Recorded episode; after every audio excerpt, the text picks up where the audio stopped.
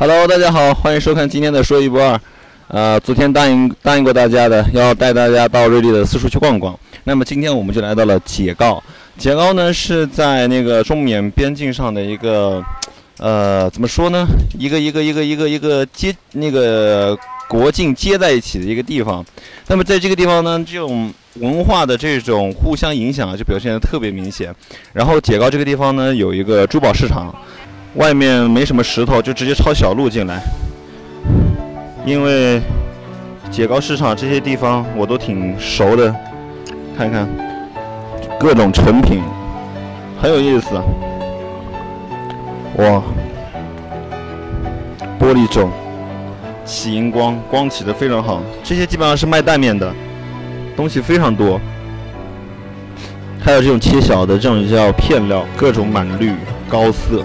我原来在大学里当老师的时候，呃，以前我就教珠宝的，然后就跟学员经常说，我就说玩珠宝这个东西啊，那必须是这个这个，一定是要有足够的实操，见过足够多的东西，真枪实弹、真金白银的这个东西开不得玩笑，一定是要经常逛市场、跑市场，才能对价格，然后对这个货品好坏有一个比较这个这个。